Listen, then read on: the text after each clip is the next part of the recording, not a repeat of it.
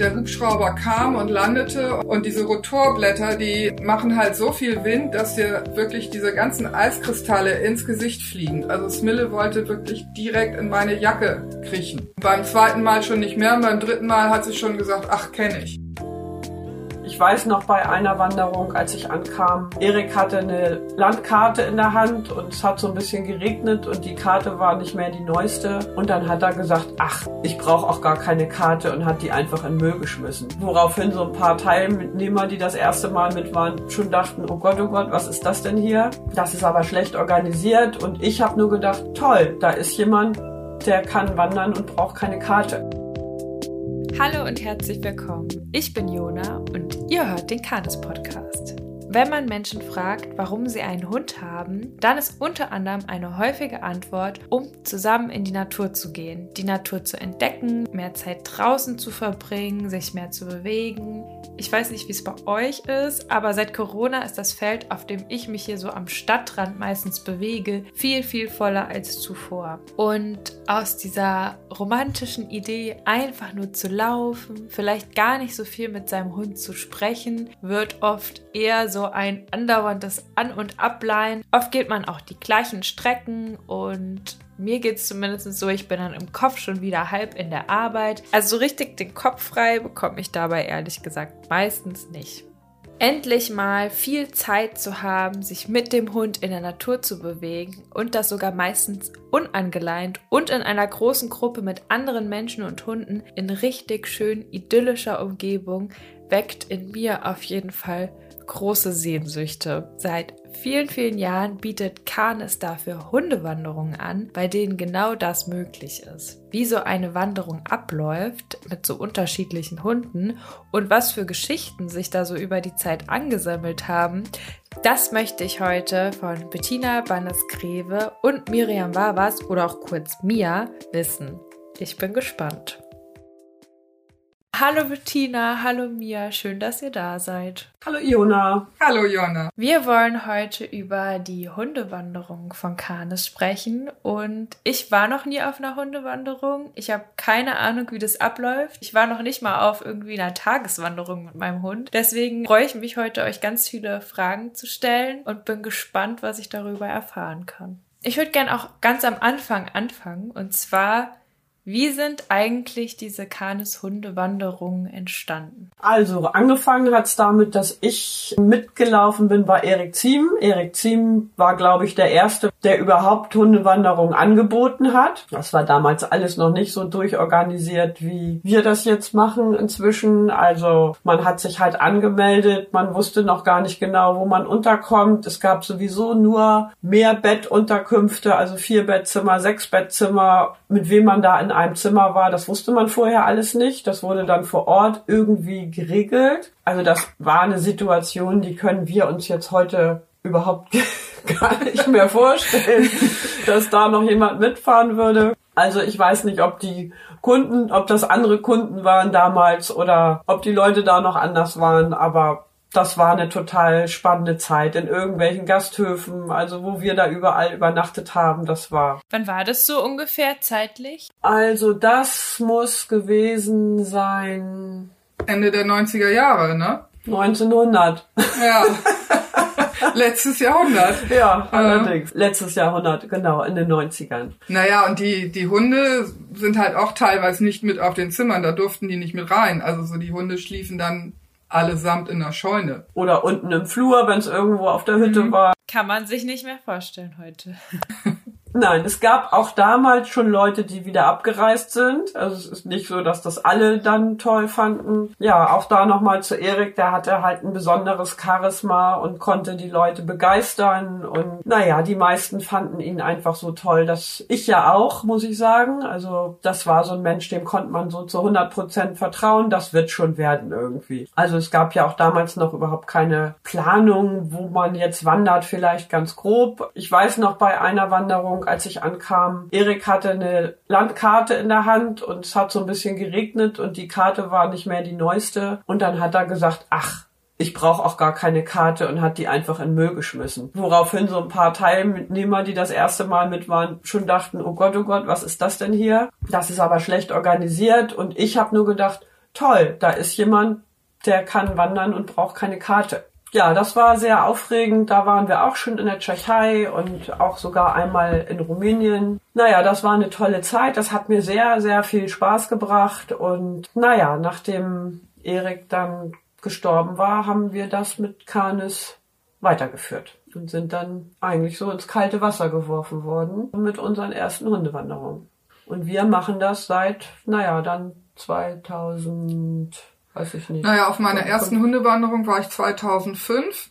Ja. Und ab dann habe ich mich auch schon gekümmert. Wir zwei zusammen haben, glaube ich, die erste Hundewanderung 2008 gemacht. Also wir machen das jetzt seit 13 Jahren. Und ich glaube, wenn wir mal so durchrechnen, drei Hundewanderungen im Jahr, also ungefähr 40 haben wir schon gemacht und waren wirklich also Süddeutschland, Mitteldeutschland, Norddeutschland, Polen, also alle angrenzenden Länder, also eigentlich fast in ganz Europa. Natürlich hat sich das auch alles total weiterentwickelt. Also wir Das wäre meine nächste Frage tatsächlich. Ihr habt ja jetzt schon beschrieben, ja, damals haben noch alle irgendwie auf dem Zimmer geschlafen und die Hunde in der Scheune. Was gibt's denn noch, was sich so über die Jahre vielleicht weiterentwickelt hat? Also es ist auf alle Fälle so, dass wir schon sagen, dass so eine Wanderung egal wer sie macht. Also wir haben ja, wir sind ja nicht, wir machen, das sind ja nicht nur Bettina und ich, die die Wanderung machen, dass man irgendwie vorbereitet sein sollte. Also man sollte schon ungefähr wissen, wo man langläuft, ungefähr wissen irgendwie, wie viel Höhenmeter gibt es da, gibt es unterwegs irgendwie Wasser für die Hunde, kann man irgendwo einkehren. Also das ist so, sind so Vorbereitungen, die wir in jedem Fall machen sollten. Wie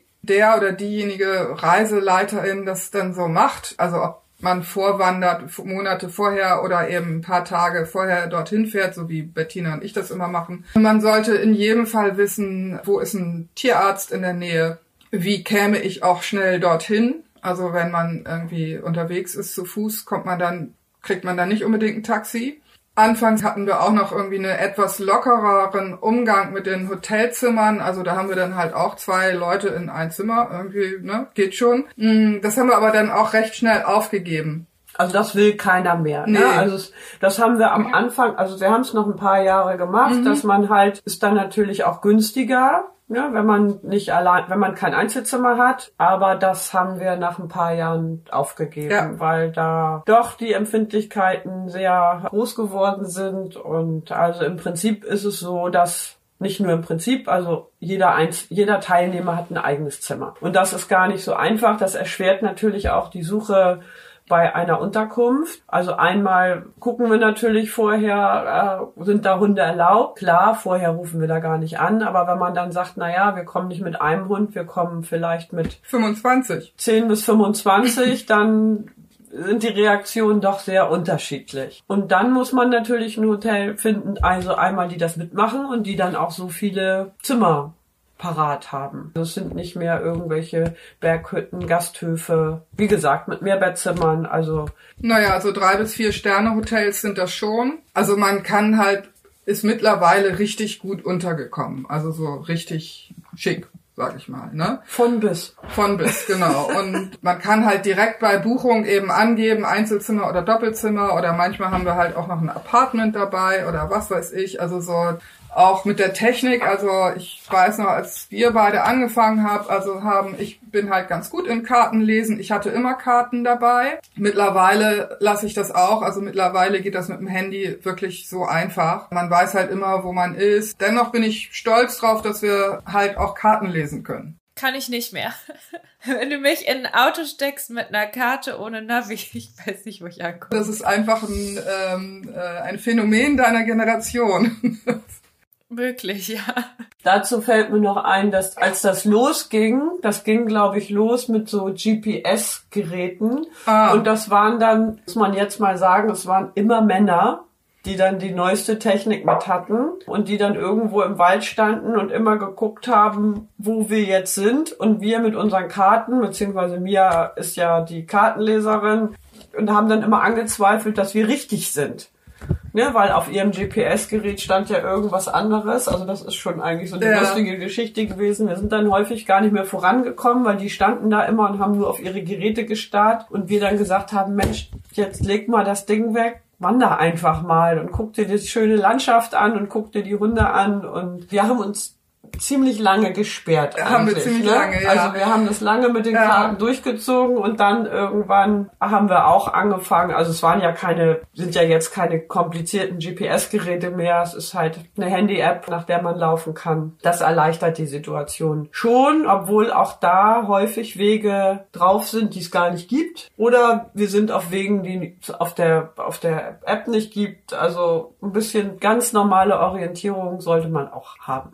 Genau. Und was auch witzig ist, dass ähm, zu der Zeit, als die GPS-Geräte dann irgendwie groß rauskamen und dann halt irgendwie die Männer irgendwie ähm, haben mich dann immer morgens gefragt, wie lange laufen wir denn heute? Und ich immer so, naja, 17,5 Kilometer. Also ich habe das immer so ein bisschen irgendwie Pi mal Daumen. Abends irgendwie haben sie dann immer, naja, so ganz stimmte das nicht. Das waren 17,8. Genau, das wurde immer nachgemessen und wird's auch immer noch. Ne? Ja. Wird immer noch nachgemessen. Ist eigentlich so ein Running Gag, der sich durch alle Gruppen zieht, dass sie vorher Genau. fragen, wie lange laufen wir denn heute? Und ja, und genau. Und Was für welche, Klamotten sollen wir mitnehmen? welche Schuhe soll ich anziehen? Oder Sollen wir Wasser für die Hunde mitnehmen? Also Mhm. wir kommen uns manchmal so ein bisschen vor. wie Kindergärtnerin.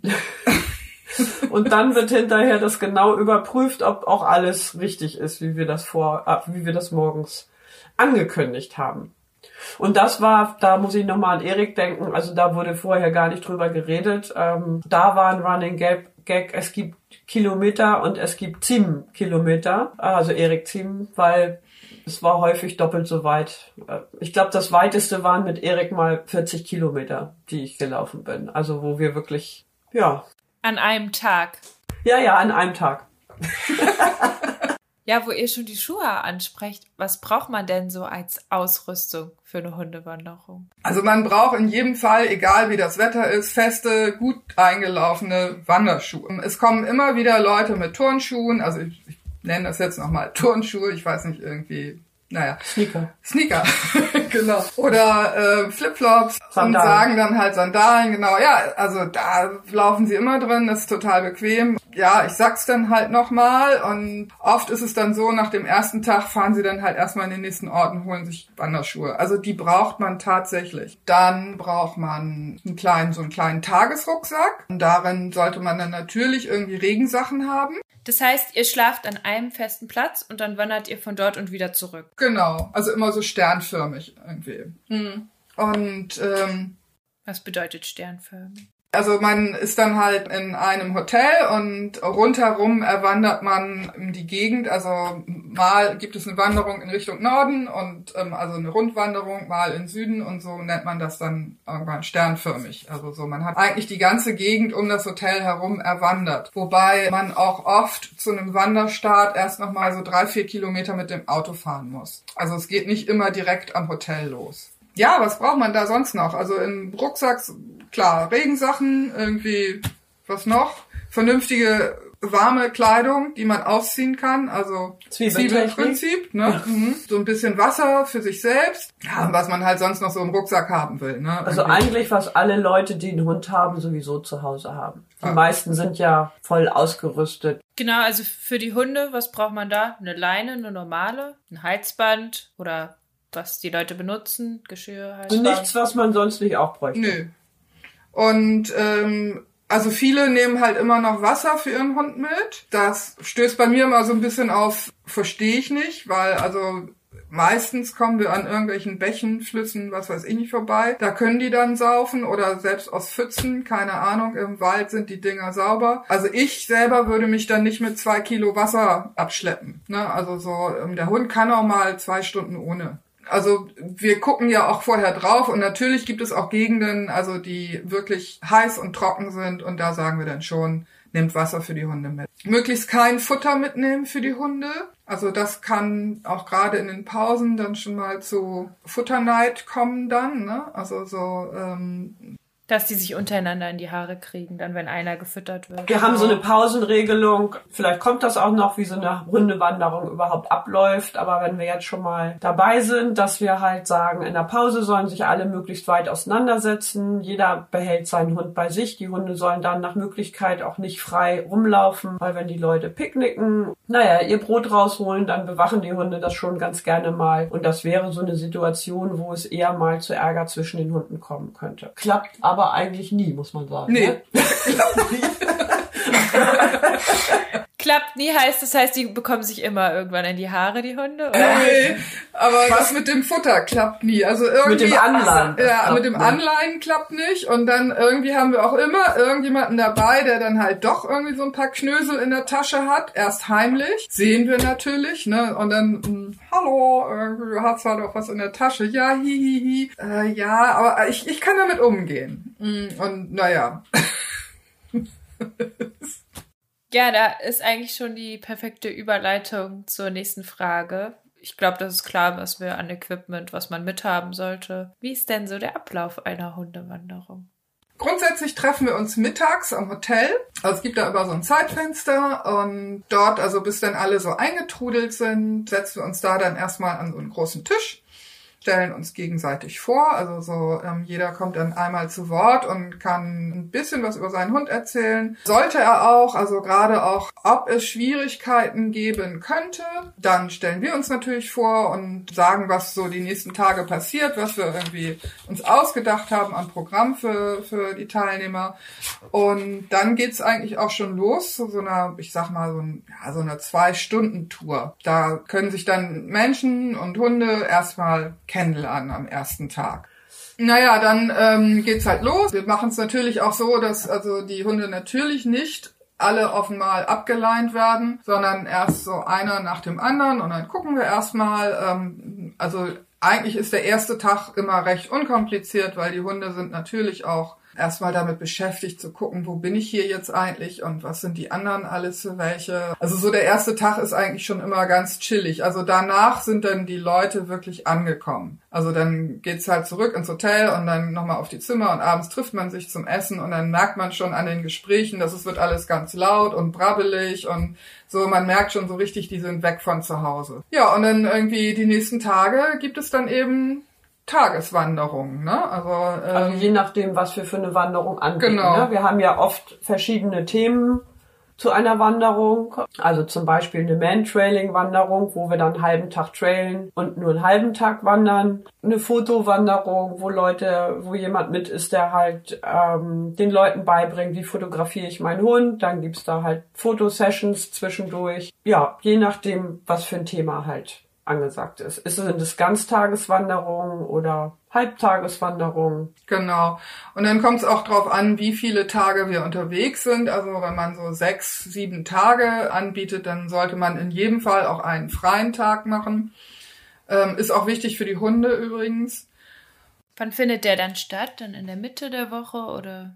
Also man, eigentlich achten wir schon drauf, dass am ersten Tag die Tour nicht so schwer ist, also ähm, nicht so lang und nicht so schwer. Dann ähm, ziehen wir das so ein bisschen an, dass da mehr Steigungen drin sind, dass es ein bisschen länger ist. Der dritte Tag ist dann schon richtig und dann machen wir eine Pause. Und dann fangen wir wieder so ein bisschen auf niedrigerem Niveau an. Wir können nicht irgendwie so eine 20 Kilometer Wanderung mit, sag ich mal, irgendwie ein Kilometer Höhenunterschieden gleich am ersten Tag anbieten. Das wäre zu viel. Und ähm, am letzten Tag ist es auch so, dass wir nach dem Frühstück und ähm, Einpacken und so weiter halt immer noch eine kleine Tour anbieten. Also auch so anderthalb bis zwei Stunden, damit die Hunde dann äh, müde sind, wenn sie ins Auto kommen, weil viele ja eben dann auch noch wirklich eine weite Fahrt haben. Somit beginnt die Wanderung mittags und endet halt auch mittags. Ja, das klingt ja schon ganz schön sportlich. Also, ähm, was würdet ihr denn sagen? Kann das jeder machen oder wie fit muss man so dafür sein? Ich habe keine Ahnung, wie anstrengend das dann wirklich auch körperlich ist, wenn man so viel läuft. Und vielleicht auch nochmal für die Hunde, ob es da Hunde gibt, die das vielleicht gar nicht schaffen können. Also ich denke jetzt so, wenn ich jetzt so einen Mops oder so, ist ja vielleicht auch schon grenzwertig, wenn der dann in der Hitze laufen Das stimmt schon, dass das für diese kurznasigen Hunde natürlich schwierig ist. Wir, ne, wir machen ja meistens keine Wanderung im Winter, sondern eher zu der Jahreszeit, wo ganz schönes Wetter ist.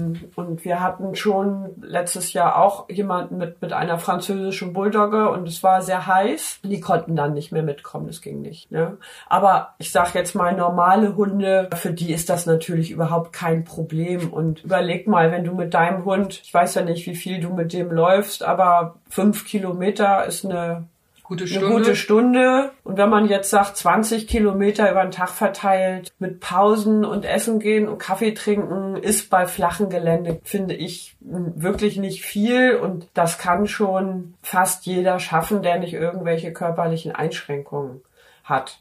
Ähm, Also auch alte Menschen kommen mit auf die Wanderung. Ja. Also, definiere alt, aber es, manche, manche sind ja noch mit Mitte 70 richtig, richtig fit und andere halt gar nicht. Ne? Also Ich wollte gerade sagen, also wir haben schon festgestellt, dass die Leute in den Jahren, in denen wir das machen, unfitter geworden sind. Ah, interessant. Wir uns wirklich teilweise wundern und denken, na ja, also ne, wir sind ja nun auch beide nicht die Supersportler und äh, wandern, die denken immer, wir wandern das ganze Jahr. Aber wir wandern ja auch nur dreimal oder so im Jahr. Die Leute sind unfitter geworden, das muss man sagen. Und weil du jetzt sagst, alte Leute, also die Alten sind wirklich, die bei uns mit sind, in der Regel fitter als die Jungen. Interessant. Die können sich halt auch einfach besser einschätzen. Aber es ist natürlich auch so, dass wir ja auch ganz unterschiedliche Wanderungen anbieten. Also es gibt ja Wanderungen, da steht dann schon in der, in der Beschreibung drin, dass man einige, also dass man schon Konditionen braucht und, und auch eine Trittsicherheit, ne? Und wenn wir in die Alpen gehen, sollte das klar sein. Wenn wir irgendwie in Niedersachsen, also in Norddeutschland unterwegs sind, das ist flach da und irgendwie, wenn man, wenn dann noch steht 18 Kilometer, ist es locker zu schaffen für jeden. Und dann gibt es aber auch Leute, die sagen, nee, selbst das ist mir zu viel oder auch für meinen Hund, für meinen Hund zu viel. Für die haben wir ja tatsächlich diese ähm, Wanderung, probier's mal mit Gemütlichkeit, Wanderungen für ältere Hunde. Also die sind dann halt wirklich nur die Hälfte, also so zehn Kilometer vielleicht und das alles über den Tag verteilt. Und da wird halt wirklich irgendwie viel Wert auf Pausen gelegt und mal einfach nur mal da rumsitzen und den Libellen beim was weiß ich zuschauen. Ja, und auch die Hunde einfach nur mal so schnüffeln lassen und, und sowas. Ne? Also Und Kaffee trinken. und Kaffee trinken, genau. Kaffee und Kuhn. Das scheint wichtig zu sein, Kaffee trinken. Erste von dieser Wanderung hieß auch von Kaffee zu Kaffee. Das klingt gemütlich. Ja, das ist halt wirklich sehr beliebt. Also so, ich, oder wir versuchen halt schon, das einmal im Jahr anzubieten, diese probier's mal mit Gemütlichkeit. Also eben wirklich für ältere Hunde. Und da muss man dann aber auch gucken, wenn man da einen jüngeren Hund mitbringt, weil man zwei hat oder was weiß ich, dann sollte der Jüngere halt auch sich so sehr zurücknehmen können, dass er halt die Alten nicht nervt. Kann ich mir vorstellen. Also es, es geht da wirklich um die, ja, um die älteren Hunde, dass die nochmal so ein Quality-Ding mit ihrem Besitzer haben oder ihrer Besitzerin. Ja, generell zu den Hunden. Ich glaube, das ist wahrscheinlich auch so die Frage, die sich die meisten stellen. Dürfte mein Hund da mit? Würde der da reinpassen? Was habt ihr da so, also wie wird so damit umgegangen? Zum Beispiel mit jagenden Hunden oder die häufigste Unsicherheit der Leute könnte sein, ach ja, aber was ist, wenn er die ganze Zeit an der Leine zieht? Oder ich weiß nicht, ob ich den abmachen kann von der Leine, ob ich den immer zurückrufen kann. Was ist mit Rüden, die irgendwie so die ganze Zeit rumposen müssen? Und also wenn ihr da mehrere intakte Rüden mit habt oder Hunde, die sich nicht generell mit jedem anderen Hund vertragen, wie geht ihr da mit verschiedenen Hunden um? Also wie gesagt, die ähm, ganz normalen Wanderungen, die sind ausgeschrieben für Hunde, die sozial verträglich sind. Also wir gehen davon aus, wenn wir das ausschreiben, dass Leute mit Hunden kommen, dass die sich auch mit anderen Hunden vertragen. Es gibt auch eine Wanderung oder manchmal zwei für Leute mit schwierigen Hunden wo auch Hunde mitkommen können, die sich nicht so gut vertragen. Da sind dann eben, wird mehr an der Leine gegangen oder die laufen mit Maulkorb und so weiter und so weiter. Allerdings habe ich festgestellt, weil ich bei beiden Wanderungen Formen der Wanderung mit dabei bin, dass das Empfinden der Leute, also einmal was sozialverträglich ist, sehr unterschiedlich ist. Also auch bei diesen normalen Wanderungen kommen manchmal Leute mit Hunden, wo wir denken, na ja, also okay, Mhm. kann ja witzig werden. Andersrum, bei der anderen Wanderform mit schwierigen Hunden, da kommen Leute mit Hunden mit,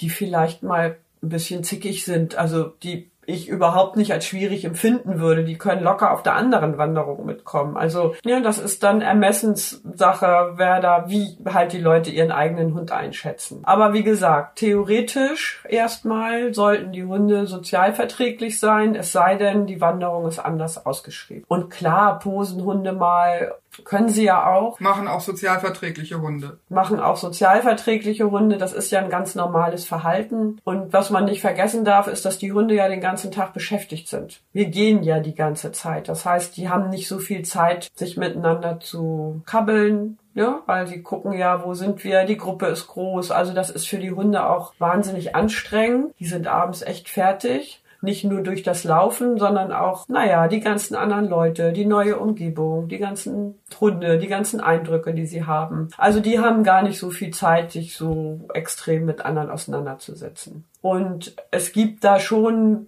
ein paar Regeln. Ja, und ich bin dann für die Hunde zuständig und ich passe auch auf, dass da nichts passiert. Das wird auch alles vorher abgesprochen. Natürlich kann es immer mal zu einer Klopperei kommen. Also das ist einfach so, wenn viele Hunde auf dem Haufen sind. Aber auch das wird alles vorher genau durchgesprochen und haben wir eigentlich sehr selten. Selten, ja. Ist total selten, ja. dass das mal vorkommt. Ist aber auch eventuell dem geschuldet, dass man halt sehr viel früher schon Dinge sieht. Also auch wir beide. Das ist halt auch so, ist ja schon wichtig, dass also die Reiseleiter bei uns, halt bei Canis, sind eben alle durchgängig Hundetrainer. Die sehen so eine Gruppe auch ganz anders. Also so die Dynamiken, so der Rüde guckt so den halben Tag, schielt so rüber und dann kocht sich das zwischen Zweien so hoch und dann weiß man, okay, es könnte irgendwann mal. Weiß man schon, dass wenn, wenn, wenn man, also manchmal reicht es dann einfach irgendwie, geht mal nicht so nah zusammen. Ne? Einer so, hinten, einer vorne so, oder der ist mal angeleint, der ja. andere kann dann laufen und man wechselt das ab oder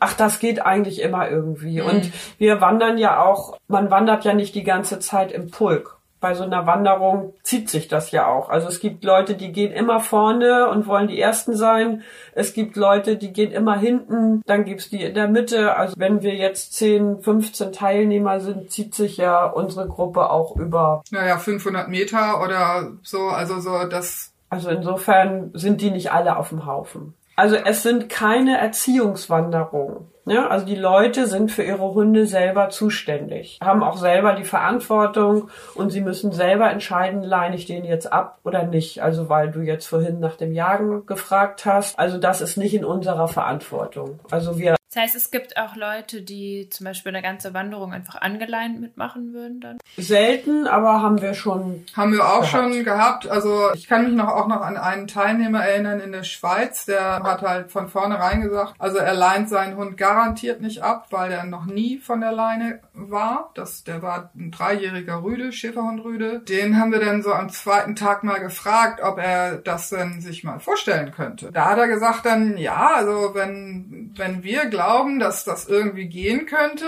dann wäre er total glücklich. Also weil der Hund halt auch total gezogen hat und er schon echt Probleme mit der Schulter hatte. Und dann haben wir das halt so hingemanagt und der war völlig glücklich am Ende. Also es, ähm, dass sein Hund mal oh, ja. frei gelaufen ist, ne, in einer Gruppe, also sein Brüde. Es war toll war richtig toll. Oft kündigen die Leute das an, dass die sagen ja. bei der Kennenlernrunde, also ich lasse den Hund nicht los. Also das ist relativ häufig. Mhm. Und am zweiten Tag denkt man, hm, ich dachte, der Hund soll nur an der Leine bleiben. Also eigentlich laufen, ich sag mal, zu 95 Prozent alle frei in den Gegenden, wo es halt möglich ist. Ne? Also die Erwartung, dass jetzt zu 100 Prozent die, die Hunde immer freilaufen können, das geht natürlich nicht. Also wir laufen ja auch in abgelegenen Gegenden. Das ist dann Naturschutzgebiet, Landschaftsschutzgebiet.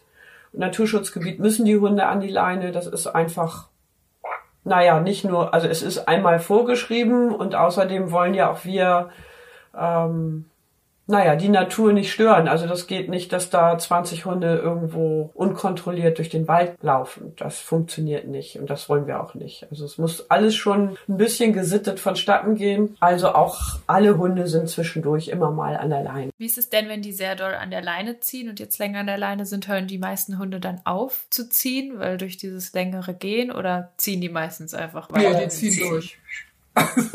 ziehen durch, wirklich im wahrsten Sinne so. Das sind natürlich völlig groggy dann am Ende. Ähm, ja, also es gibt natürlich dann auch oft Leute, die sagen, habt ihr nicht mal einen Tipp, ne? Irgendwie Und ähm, das sind halt, also das hatte ja Bettina schon gesagt, also es sind halt keine Erziehungswanderungen. So ein Tipp irgendwie mal so am Rande auf so einer Hundewanderung sich abzuholen, weißt du auch, ist einfach unseriös, würden wir, wenn wir das machen würden. Ehrlich gesagt habe ich auch noch niemand, also ich kenne also ganz, ganz viele, deren Hunde an der Leine ziehen die laufen halt eben dann auch meistens ohne Leine.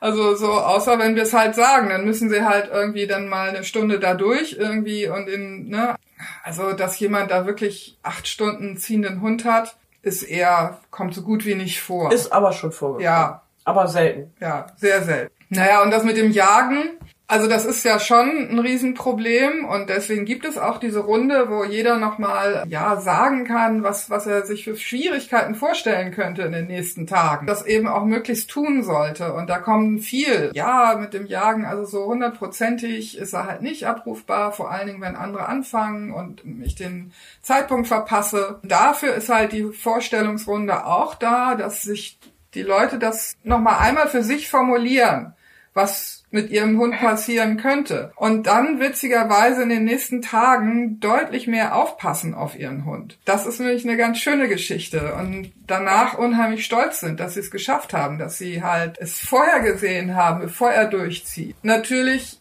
passiert auch mal wieder, immer mal wieder ein Jagdausflug.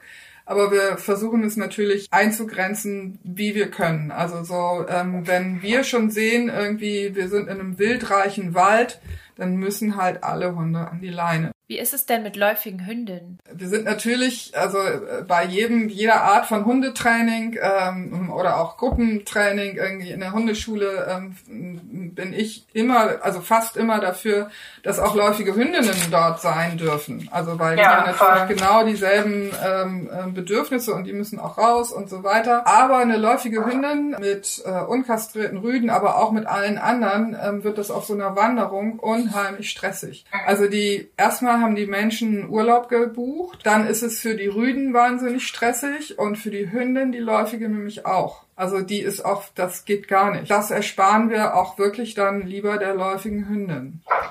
Und ähm, dafür können die intakten Rüden immer mit. Ja, ja. die können ja. immer mit, genau. Also wir haben halt noch keine Wanderung für läufige Hündinnen. ja, vielleicht äh, steigt da ja irgendwann die Nachfrage. Vielleicht so zu den Stoßzeiten im Jahr, wo die alle parallelläufig werden. Ungefähr so. Aber werden sie ja das ganze Jahr eigentlich, aber. Also da muss dann, da muss man sich schon, wenn man so eine Reise bucht, muss man dann halt schon einmal rechnen, wann könnte meine Hündin läufig werden. Und wenn ausgerechnet in der Zeit irgendwie die Wanderung dann ist, dann buche ich halt lieber nicht. Ne? Ja. Dann nehme ich mir eine andere Reise. Also wir haben ja genug. Wie ist es denn, wenn es jetzt wirklich die ganze Woche durchregnet? Wie geht ihr damit um? Bessere Kleidung? Ja, bessere Kleidung, trotzdem laufen. Ne? Also, ähm, also es ist wir hatten durchaus schon eine Woche, ich kann mich an die Bretagne erinnern, die wunder, wunder, wunderschön war, aber da hat es jeden Tag geregnet. Aber eben nicht durchgeregnet. Also so, es gibt halt auch immer wieder dann ähm, auch schöne Momente, ne? Darauf muss man einfach gefasst sein. Das Schlimmste war in England. Ja, also, also England hat wirklich, wie es im Buche steht, in England hat geregnet. gefühlt durchgehend geregnet. Ja, also da hatte ich auch wirklich meinen schlimmsten Regentag meines Lebens erlebt. Also da hat es halt wirklich von morgens bis abends so richtig geplattert, geplattert, geplattert. Wir hatten richtig gute Klamotten, die waren nachher sowas von durch. Alles war völlig durch, auch die Hunde. Da waren auch noch mehr Bettzimmer und dann in so einem, genau, so einem dicken Teppichfußboden, ja. wie es in England in den Hotels genau, ist. Also auch nichts getrocknet, alles verdreckig. Also es war furchtbar. Aber da hat es auch gar nicht die ganze Woche geregnet. Man hatte nur wir haben auch ganz schöne äh, Tage da gehabt. Ja, das stimmt, ja. Naja. Nee, also wir wandern natürlich trotzdem und das kennst du ja auch. Das ist ja, meistens hört es dann nach zwei Stunden wieder auf. Also je nachdem, in was für einer Region man sich aufhält, ähm, gibt's nicht unbedingt Dauerreden. Ja, was gab's denn für besonders schöne Momente, die euch so in Erinnerung geblieben sind von den Hundewanderungen? Also einmal würde ich jetzt gar nicht einen ganz bestimmten Moment beschreiben, also was mir jetzt spontan einfällt, sondern dass es immer wieder schön ist, so viele nette Leute kennenzulernen, weil es sind eigentlich fast alle Leute ja. nett ja. und mhm. und dass auch durch diese Hundewanderung, was sich da für Leute kennengelernt haben und wie die Gruppe in der Wanderzeit zusammenwächst und was da für Freundschaften entstanden sind. Und für viele ist es auch, dass sie zu ihrem Hund eine ganz andere Beziehung haben. Die haben halt zusammen Sachen durchlebt, die haben, ja, die sind zusammen gelaufen, die haben Situationen bewältigt, ähm, schwierige Situationen, vielleicht irgendwie durch einen Fluss oder über eine Brücke oder in England immer über diese Zäune rüber, mhm. Viele sagen, dass sie zu ihrem Hund nochmal, ihren Hund nochmal ganz anders kennengelernt haben. Beide haben ganz anderes Vertrauen zueinander gewonnen. Und das ist immer so ein schöner Moment dann eigentlich auch am letzten Tag, wie zufrieden alle sind, also Hunde und Menschen. Das bringt einfach Spaß und das ist das ist schön. Ja, und auch wie wir aufgenommen werden. Ich meine, wir waren in der Slowakei, in Polen, wo es wirklich nicht üblich ist, mit zehn Rassehunden zu wandern, wie schön das ist, wie freundlich die Leute sind und wie gut wir fast überall aufgenommen werden. Also da kann ich Bettina auch nur recht geben und ähm, und dennoch gibt es dann immer mal wieder so, ich weiß weiß ich, alle paar Jahre mal so eine Wanderung, die hat dann so einen tollen Spirit. Da passt dann wirklich so sehr alles, vom Wetter bis über die Touren, die Menschen, die ganzen Hunde, so dass wir überhaupt nicht mehr merken, dass wir ja eigentlich arbeiten sondern richtig Bock haben, also mit den Leuten zu laufen und abends zusammenzusitzen und noch schnacken bis nachts um elf oder länger, wo wir dann auch merken, oh, das war jetzt aber richtig, richtig schön. Und dann gibt es natürlich auch, also ich erinnere mich auch gerne an, an Wanderungen, wo es halt also wo auch tatsächlich die Unterkunft ganz besonders schön war. Also wir hatten ja mal ein Schloss in der Bretagne. Da war das tatsächlich so, dass die Besitzer mich angerufen hatten, ob wir dort nicht mal hinkommen wollen. Das ist ja nett. Kommt in unser Schloss. Ja, ich, ich war begeistert. Und dann so im, im Laufe der Recherche kriegte ich auch noch mit, dass sie dort eine Vier-Sterne-Küche anboten. Und es, es war einfach nur schön dort. Also es war ne, irgendwie nach den Wanderungen auch dort heimzukommen und abends dann irgendwie dieses unglaubliche leckere Essen, was dort in der Küche, also vom Brot bis zum Olivenöl, also alles stimmte.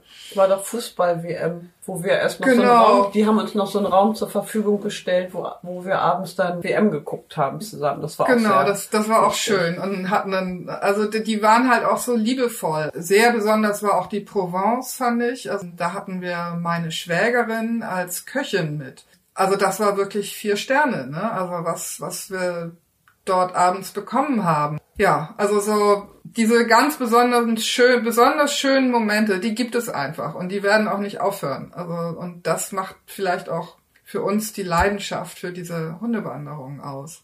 Ja, ihr begegnet ja sehr, sehr vielen Menschen dann durch die Hundewanderungen. Und hattet ihr auch schon mal so lustige KundInnenwünsche oder Aussagen? Also was wir öfter hören, ist zum Beispiel, das Zimmer muss im Erdgeschoss sein, weil mein Hund geht keine Treppen. Und da ist unter uns Wanderführern, wenn wir uns da mal so intern unterhalten, der Satz, das kennt er nicht. da lachen wir dann schon, wenn Leute bei der Vorstellung Runde, Runde irgendwas erzählen, wo sie dann sagen, was nicht geht, weil das kennt er nicht. Wo wir dann natürlich sagen, na ja, dann lernt er das jetzt kennen. Und ähm, ich habe auch schon in, weiß ich noch, in Bayern irgendwo einen zwei Jahre alten Neufundländer Rüden irgendwie die Treppe hochgeschafft, weil unten war kein Zimmer frei. Und es gab eben oben nur dieses Zimmer und der Hund ist zwei Jahre noch nie eine Treppe gegangen. Und dann Wahnsinn.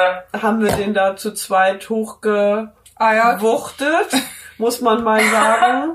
Also das geht dann auch nicht mit, mit Leckerlis irgendwie, da muss man dann den von hinten ein bisschen schieben. Also die sind ja auch sehr groß. Und das haben wir einmal gemacht und dann gleich hinterher nochmal. Und dann ist der die ganze Woche die Treppe rauf und runter gelaufen. Und das gleiche hatten wir auch mal mit dem Labrador, der auch keine Treppen geht. Kennt er nicht war auch die Aussage. Und der war dann mit bei der Mantrailing-Wanderung. Und weil der Hund das Trailen so toll erlebt hat und da so einen Spaß dran gefunden hat, ist er dann beim Trailen auch Treppen gegangen, weil halt die Fährte, also der Geruch da lang ging. Ja, das war dann natürlich auch eine tolle Erfahrung, dass man mit einem Hund über so eine Arbeit ihn zu Sachen bringen kann, wo er sich selber zu überwinden muss. Hat er sich später gewundert, wie bin ich hier hochgekommen? Ich kann doch gar keine Treppen laufen, ich kenne das nicht. Ja, also wir haben halt schon einiges möglich gemacht, ne? Also was die HalterInnen nicht gedacht hätten. Irgendwie. Ich kann mich auch noch gut erinnern an einen Teilnehmer, der kam immer irgendwie mit der Frankfurter Liste. Und ähm, also eigentlich irgendwie am Anfang, also das, das war, der ist ganz oft mitgelaufen ähm, und ähm, ist ein netter, netter Freund längst und ähm, dennoch, also kam er uns immer mit der Frankfurter Liste und so die ersten zwei Jahre habe ich das ging irgendwie rein, links und rechts wieder raus aus den Ohren, bis ich dann irgendwann mal überhaupt mal geguckt habe, was ist denn eigentlich die Frankfurter Liste? Das will ich jetzt aber auch wissen als Frankfurterin. Genau, das ist halt irgendwie so eine Liste, ähm, wo man irgendwie gucken kann, äh, welche Kriterien man bemängeln kann und ähm, Im Urlaub. im Urlaub, also ähm, an Unterkunft und ansonsten Servicekram, also ne, ähm, mit wie viel Prozentpunkten man dann sozusagen den Preis reduzieren kann. Wenn ich- wenn die Aussicht nicht stimmt, wie sie versprochen ist. Genau, oder, das wenn eine Essen Straße durch, durch das Hotel geht oder irgendwie solche Sachen, ne? Und ich so, oh, hallo, irgendwie ähm, kommt er uns hier mal mit der Frankfurter Liste und dann mussten wir natürlich gucken, wie wir dagegen angehen können und ähm, haben dann halt beim nächsten Mal gesagt, ähm, naja, also ähm, es gäbe eben auch abweichendes Kundenverhalten. Seitdem war er still. Ne? Ja, ja. Hattet ihr dann die Bad Bramstedter Liste dabei?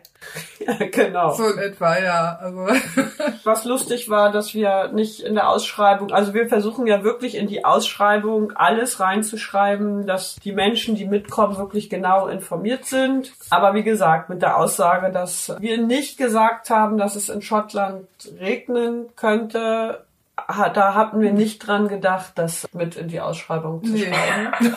Aber da haben wir auch, da haben wir dann eher drüber gelacht. ja, da haben wir drüber gelacht. Jetzt habt ihr ja erzählt in den Beschreibungen, dass ihr versucht, sehr, sehr viel reinzuschreiben, dass die Leute ungefähr wissen, womit sie rechnen können, was so auf einer Hundewanderung stattfindet und was sie auch mitnehmen sollen. Aber trotzdem kann man ja nicht mit allem rechnen und ich kann mir vorstellen, dass da auch mal so das ein oder andere Abenteuer passiert ist. Gibt es da irgendwas, was euch so, wo ihr sagt, das war eine spannende Situation? Also es gibt ja geplante und ungeplante Abenteuer. Allerdings, ja. Mhm. Was war denn so ein geplantes Abenteuer? Also wir hatten mal in Österreich bei ähm, der Bergrettung, das war tatsächlich sogar so eine, eine Sommertour, da konnte man sich mal abseilen. Entweder nur sich selbst oder mit Hund unter Anleitung. Also das war tatsächlich geplant, hat aber nicht jeder gemacht. Von wo abseilen? Von so einem Steilhang.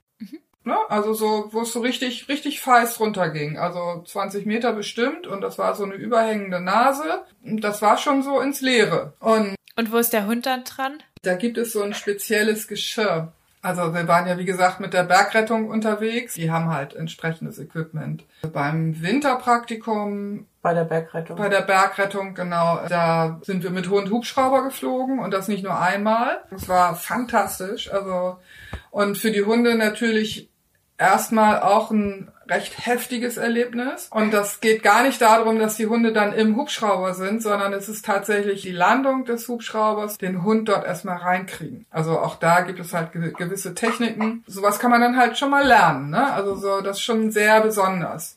Und wahrscheinlich auch, dass die Menschen aufgeregt sind, wenn sie wissen, sie fliegen gleich das erste Mal vielleicht Hubschrauber. Ja, vor allen Dingen der Hubschrauber, das ist ja dann eine Rettungssituation, also nachgestellt, und der Hubschrauber läuft. Ne? Also der landet und der läuft und dann steigt man ein. Also während die Rotorblätter auch, naja, während der Motor läuft. Und das ist tierisch laut. Und ein Und, wahnsinniger Wind. Ein wahnsinniger Wind und dann muss man halt, haben wir halt gelernt, wie man da einsteigt. Der Hund darf da auch nicht reinspringen, den muss man reinheben. Und also das fand ich persönlich, ehrlich gesagt, auch ziemlich aufregend. Ja, es war richtig, richtig aufregend. Habt ihr es beide auch gemacht mit euren Hunden? Ja, und wie gesagt, auch mehrfach, also so, damit der Hund auch noch am Ende eben so eine Lerngeschichte damit mitkriegt. Und jetzt wollen eure Hunde immer Hubschrauber fliegen, oder? Nee, nee, aber es war schon so, dass beim ersten Mal, also kann ich mich noch erinnern, ich war mit meiner weißen Smille dabei ähm, und der Hubschrauber kam und landete. Wie gesagt, dann, das ist ja im Winter und im Schnee und diese Rotorblätter, die machen halt so viel Wind, dass dir wirklich diese ganzen Eiskristalle ins Gesicht fliegen. Das tut richtig weh. Und das ist natürlich für die Hunde auch an der Nase und den Augen. Und also Smille wollte wirklich direkt in meine Jacke kriechen. Beim zweiten Mal schon nicht mehr und beim dritten Mal hat sie schon gesagt, ach, kenne ich. Nee, das, das war auch sehr, sehr besonders. Dann kann ich mich erinnern, in Spanien haben wir mal eine Canyoning-Tour gemacht.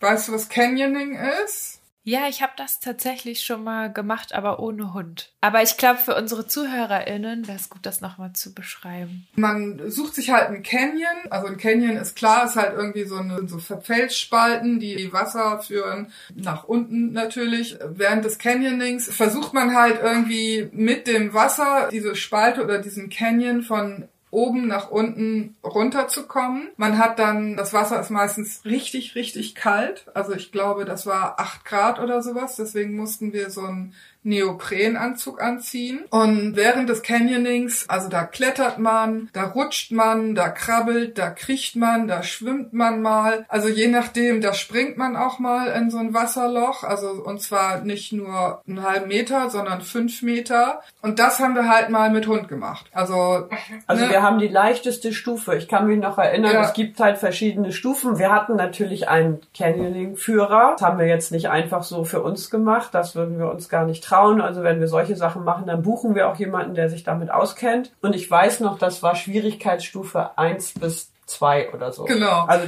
ist natürlich für uns, die wir das gar nicht kennen und auch mit den Hunden. Aber der hat das tatsächlich mit uns gemacht und das hat auch irre viel Spaß gebracht und es war auch sehr lustig, mhm. wie die Hunde, was die so für Lösungswege hatten. Also einige hatten gar keine. Nee. Die Schäferhunde ja. zum Beispiel. Ähm, und andere Hunde waren halt, haben dann geguckt, wie komme ich da runter, da springe ich erst auf den Stein und da und manche mögen schwimmen, manche mögen überhaupt keinen Schwimmen. Die kurzhaarigen Spanier klemmten immer auf irgendwelchen Zelt Felsspalten. Ja, ja, ja.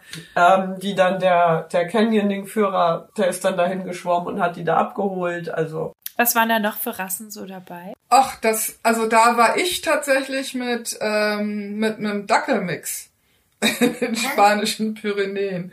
Und selbst ein Dackelmix hat das eine Woche lang richtig gut geschafft. Du hattest einen Terrier mit, ne? Und einen Labrador. Stimmt, und, und ein Labrador, Wolfshunde waren dabei, Australian Shepherds waren dabei, irgendwelche spanischen Mixe, was war denn da noch so bei? Also ganz normale Hunde, das, was man so, so, so trifft, ne? Wir hatten, sogar, halt. wir hatten sogar eine Katze mit. Genau, da hatten wir eine Katze mit, ja. Was? Wieso hattet ihr denn eine Katze bei der Hundewanderung mit? das musst du jetzt erzählen. Jetzt brauche ich eine Erklärung. Naja, wir hatten eine Teilnehmerin, ähm, die ist mit zwei Hunden und einer Katze angereist und wir waren in den Pyrenäen auf einem Campingplatz, an dem wir aber so Hütten gemietet hatten. Also so Holzhütten. So Holzhütten. Naja, sie war mit ihrem Freund zusammen da und er ist dann mit der Katze äh, tagsüber an der Hütte geblieben. Die war auch angebunden an so einer langen Leine. Aber als sie angereist kam, also ich bin auch geflogen, du bist auch geflogen. Das würde jetzt heute auch keiner mehr machen, glaube ich, inzwischen. Das sind auch so Sachen, die sich geändert haben. Also viele sind da auch mit dem Auto gekommen, aber die ist auch geflogen und kam dann tatsächlich mit der Katzenbox an, wo Mia und ich am Anfang erst so ein bisschen dachten, huch. Wie kriegen wir das denn hin? Aber es ging. Auch mhm. das ging Okay, also um es jetzt festzustellen, die Katze hat nicht mit Canyon gemacht. Okay, gut. Den Dackel okay, aber die Katze. Also und dieses Canyoning, als wir dann dann nach ein paar Stunden endlich unten waren, also äh, waren wir natürlich völlig erschöpft, die Hunde auch. Also es gab halt Hunde, unter anderem mein Dackel, der hat mich erst mal zwei Stunden mit dem Arsch nicht angeguckt total bedient. Und dann hast du so richtig noch am selben Tag gemerkt, irgendwie, wie, wie, wie der, der Hund auf einmal wuchs. Was für ein tolles Abenteuer mit seinem Menschen hinter sich hatte. Das war toll. Also das ging halt wirklich allen so. Ne? Das, also das war so ein schönes Abenteuer und so also man hat die Hunde mal an die Grenzen gebracht und sich selber auch. Und die Hunde haben es auch wirklich gemerkt, dass die Menschen halt auch so tolle Sachen können. Ne? Und nicht nur langweilig sind oder was weiß ich. Also es, ähm, und auch manchmal vielleicht auch mehr können als sie. Gerade körperlich oder fitnessmäßig. Das ist schon ne? was, was Hunde bei Hundewanderungen auch sehen, dass sie manchmal von ihren Menschen Hilfe brauchen. Wenn man sie mal vielleicht auch mal eine Leiter hochtragen muss oder irgendeinen Zaun überwinden muss oder sie vor einer Kuhherde schützen muss. Also das ist auch immer mal wieder ein Erlebnis. Gerade in Österreich machen wir relativ regelmäßig eine Wanderung und da laufen ja die ganzen Kühe frei rum und da muss man schon sehr aufpassen mit den Hunden. Da haben wir auch immer jemanden mit, der da aufpasst und sich auskennt. Das kann schon mal aufregend sein, wenn dann so eine Kuhherde angaloppiert kommt und wir mit den Hunden da stehen, ne? Das gehört dann zu den ungeplanten Abenteuern. Ja, zu den ungeplanten ja, ja. Abenteuern. Also ich kann mich auch noch erinnern, da hatten wir in der Schweiz irgendwie im Wald hatten wir Picknick gemacht also halt eine Pause. Und auf einmal kamen da so Waldkühe. Also gibt ja Waldkühe, also die halt auch im, also das waren auch Riesenteile. Die mussten wir dann halt auch mit so, ja, mit Stöcken abwehren, ne? Also erstmal alle Teilnehmer raus aus dem Wald und Bettina und ich irgendwie mussten dann zusehen, dass sie halt nicht hinter uns herkommen. Okay, wow. Ja. Und in Polen, ähm, habe ich mit Michael eine Wanderung gemacht, da haben wir uns ein bisschen verlaufen, weil da sind die Wanderwege nicht so überall so gut ausgeschrieben wie in Deutschland und mussten dann durch irgendwelches Unterholz kriechen. Das war, glaube ich, tatsächlich so ein Weg, der auf der App war, den gab es aber in Wirklichkeit nicht oder der ist schon ist schon ein paar Jahre her gewesen. Und da sind wir uns durch schlammigen, haben wir uns durch schlammiges Unterholz geschlagen. Da war es dann auch irgendwann egal, dass man am Anfang passt man ja noch auf, dass man mit dem Schuh nicht in eine Pfütze tritt. Und also das war dann so eine Tour, da war es dann irgendwann egal. Da waren alle bis zu den Knien teilweise im Matsch. Auch da gucken die Hunde natürlich, ne, wie kommen wir hier durch. Also das ist wirklich eine tolle Erfahrung für Mensch und Hund. Und da haben wir dann ähm, Wolfsspuren gefunden. Also Michael hat noch gesagt, da vorne ist ein ah, Tier weggelaufen. Ich äh, bin ja auch Wolfsberaterin, kenne mich ja so ein bisschen aus. Er hatte erst gedacht, ein Fuchs. Und dann habe ich gesagt, nee, grau und ein bisschen größer in Polen kann schon sein. Und da waren dann tatsächlich genau auf der Strecke, die wir gegangen sind, Wolfsspuren relativ frisch. Also das hieß natürlich auch Hunde an die Leine und dann kann da ja auch nichts passieren. Aber überhaupt, wenn wir uns mal verlaufen und irgendwo quer durch müssen. Das ist immer so ein ähm, kleines Abenteuer, genau. Das Dann ist für viele Teilnehmer ein größeres Abenteuer als für uns. Ich finde das immer nicht so schlimm, wenn man nicht weiß, wo man ist. Mhm. Also wir sind ja nun wirklich in einer, leben ja nun in einem Land, wo nichts passieren kann und wo man immer wieder abends irgendwo ankommt. Aber das ist für viele Menschen doch eine Erfahrung. Die dann halt auch irgendwie froh sind, dass wir halt doch irgendwie das einfach anpacken. Also ich kann mich auch noch an eines der schönsten Komplimente erinnern. Da haben wir vor zwei Jahren eine Rumänien Tour angeboten. Leider hat, ähm, ist sie nicht stattgefunden, weil wir einfach zu wenig Teilnehmer hatten. Aber da hat sich eine Rumänin, also die war auch schon vorher mit auf Wanderungen bei uns, angemeldet und hatte halt gesagt, also mit euch traue ich mich das. Aha. Und das fand ich so ein tolles Kompliment. Also mhm. das hab, da habe ich mich richtig drüber gefreut. Also so richtig vom Herz. Also irgendwie irgendwas passiert schon immer. Also so irgendwie besondere Situationen haben wir Fast immer. Mhm. Ja, was macht denn so, also es gibt ja viele verschiedene Hundewanderungen, die angeboten werden von verschiedenen Anbietern. Was machen denn so die Kanis-Hundewanderungen aus im Vergleich? Ihr habt ja schon gesagt, dass wirklich geschulte Leute mitlaufen, die sich mit Hunden auskennen, mit wissen, was so zwischen den Hunden läuft, was man vielleicht als Laie nicht so sieht. Die Reiseleiter sind ähm, durch die Bank Kanis Hundetrainer. Die sind halt wirklich erfahrene Hundemenschen. Also sehen sehr viel eben in der Gruppe und dann weißt du ja selber, dass das Kanis Studium halt natürlich auch sehr, sehr viel Wert auf den Umgang mit den Menschen legt. Also auch das ist uns sehr, sehr wichtig, dass, dass das natürlich klappt. Nicht nur klappt, sondern eben sehr gut läuft. Also diese ganzen zwischenmenschlichen Geschichten also da legen wir deutlich mehr Wert drauf, als sich niemals zu verlaufen oder sowas. Weil da aus so einer Situation kommt man immer raus. Und dann habe ich ja auch das Gefühl, also wir haben ja jedes Jahr so ein, so ein Wanderprogramm von acht bis zehn oder auch mal zwölf Reisen. Und das Programm ist jedes Jahr anders. Also wir haben da immer so ein paar Klassiker mit dabei, wo wir halt gerne hinfahren. Was sind die Klassiker so? Naja, Armeland ist zum Beispiel so ein Klassiker. Wo ist das? Ameland ist, ähm, keine Ahnung. ist eine äh, holländische Nordseeinsel. Ah, okay. Dann haben wir natürlich jedes Jahr die Mantrailing-Woche Just for Fun, die aber immer woanders stattfindet. Also jedes Jahr irgendwie was Neues. Und ich habe auch das Gefühl, dass Bettina und ich so die Entdecker sind. Dann irgendwie so, so ein, zwei, drei Jahre später andere Anbieter auch auf diese Idee kommen. Also was heißt, dann ist es ja nicht mehr ihre Idee, sondern unsere. Aber das ist natürlich auch sowas, das macht einen ja auch so ein bisschen stolz. Ne? Also, Sind wir bei Canis ja schon gewöhnt. Ja. ja. Ich denke auch das, also so, wir haben halt einfach so einen Mut zu Unbekanntem. Wir machen das dann einfach. Und, und das wird meistens gut. Ich denke, dass das unterscheidet uns wirklich sehr, dass wir halt nicht irgendwie ein Programm haben, was wir so abspulen. Und dass wir auch weitere Touren machen, glaube ich. Ich meine, wir sind früher öfter weitergefahren. Also wie gesagt, Toskana, Provence, Bretagne, das machen wir jetzt eigentlich weniger, weil wir festgestellt haben, dass die Leute mit den Hunden nicht mehr gerne so lange Auto fahren. Das war früher auch unproblematischer. Die Leute sind ins Auto und los. Und das ist, sind jetzt natürlich Tage, die auch noch zum Urlaub dann dazukommen, wenn die sagen, na ja, mit dem Hund muss ich ja alle zwei Stunden Pause machen, dann dauert das natürlich, wenn man 2000 Kilometer fahren muss. Darum haben wir uns inzwischen eigentlich ja auch hauptsächlich auf Deutschland. Ja, wobei wir haben ja Norditalien haben wir auch noch immer mit drin. Österreich, klar, ja. haben wir auch mit drin. Also, mhm. aber ich würde auch das andere gerne mal wieder anbieten. Ja, ich hätte auch. ich auch Lust mhm. zu. Also es ist einfach, und ich glaube, dass das auch also ich weiß es wie gesagt nicht genau, aber ich glaube, das machen nicht so viel andere, ins europäische Ausland zu fahren. Ja, das stimmt. Mhm. Was ist denn die nächste Hundewanderung, die bei euch beiden ansteht? In vier Tagen. oh, genau.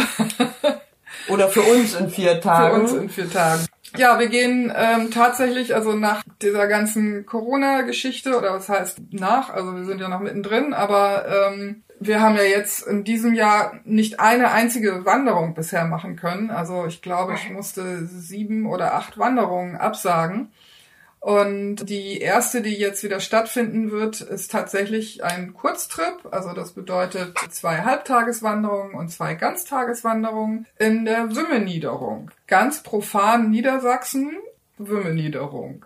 Ja, ich freue mich schon total, dass es jetzt endlich mal wieder losgehen darf. Also eine lustige Geschichte vielleicht noch, ich weiß nicht, ähm, Mia und ich sitzen ja dann über zwei Jahre vorher zusammen, also wir müssen ja diese Plan, diese Reisen circa zwei Jahre vorher planen, überlegen, was machen wir, wo fahren wir hin, wer fährt, wann sind die und so weiter und so weiter. Und wir suchen ja auch immer Titel. Also wir hat, hatte ich ja vorhin auch schon mal gesagt, dass wir gerne ein Thema haben, um die ganze Sache ein bisschen interessanter zu gestalten. Also es gibt ja die Hundewanderung für Menschen mit schwierigen Hunden. Und dann war die Idee, eine Wanderung anzubieten für Hunde mit schwierigen Menschen. Weil es doch immer sehr viel spezielle Leute gibt, die auch von sich selber behaupten, dass sie speziell sind. Ne? Ja. Also das, mhm. sagen, das sagen wir gar nicht über die, das sagen die über sich selber. Und dann dachten wir, ach Mensch, komm, das bieten wir mal an.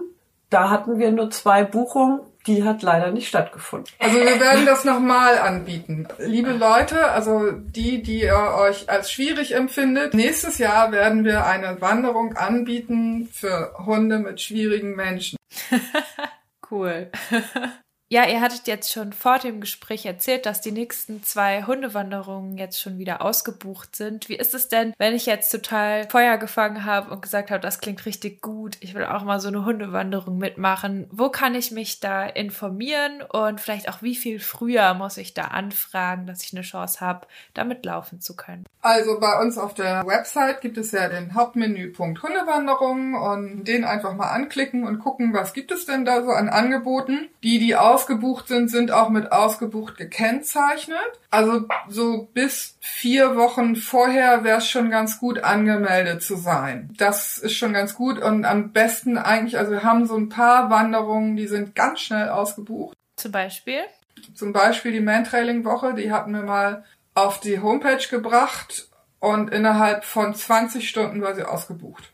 Aber wir hatten es auch schon, dass ähm, jemand so spontan irgendwie gesagt hat, oh, da will ich unbedingt mit. Das ist auch möglich. Allerdings muss derjenige dann eben das Hundewanderungen-Telefon anrufen, findet man auch auf der Website. Mich fragen, ob er da noch irgendwie was kriegen kann, einen Platz, oder ob wir da noch irgendwas machen können. Und dann versuche ich natürlich irgendwie im Hotel noch irgendwas zu kriegen. Dann telefoniert man sich zusammen. Also wir hatten zum Beispiel schon ähm, auch Frankreich, dass sich jemand zwei Tage vorher angemeldet hat. Aber das ist natürlich absolute Ausnahme. Also am besten immer so früh wie möglich. Dann danke ich euch für das Interview.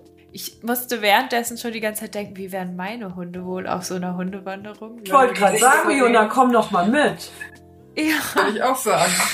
Ich überlege schon die ganze Zeit, was würde mich reizen? Äh, vielleicht würde ich auch mit Niedersachsen mal anfangen. ja, total spannend und viel Spaß auf eurer nächsten Wanderung. Danke dir. Dankeschön. Bis bald. Tschüss. Ciao. Tschüss. Und während ich jetzt dieses Outro gerade aufnehme, sind parallel dazu Mia und Bettina gerade mit einer Gruppe am Wandern. Wenn ihr euch ein Bild machen wollt, wie so eine Hundewanderung aussieht, dann findet ihr bestimmt jetzt aktuell gerade auf Facebook ein paar Bilder auf der Canis Facebook-Seite. Auf Instagram unter canis-kynos gibt es auch ein Story-Highlight mit Fotos und Videos aus den Hundewanderungen. Die nächste Folge des Canis Podcast hört ihr dann wie immer Freitag Freitag in zwei Wochen. Zu Gast wird dieses Mal wieder eine Dozentin sein, die wir hier am Podcast noch nicht vorgestellt haben. Ja, und jetzt, egal ob ihr gerade mit euren Hunden durch die Stadt lauft, einer Kuhherde aus dem Weg geht, als Dogwalker oder Dogwalkerin mit einer Hundegruppe unterwegs seid oder wie ich auf dem Feld um die Ecke anderen versucht aus dem Weg zu gehen, ich wünsche euch und euren Hunden schöne Spaziergänge und eine gute Zeit. Tschüss!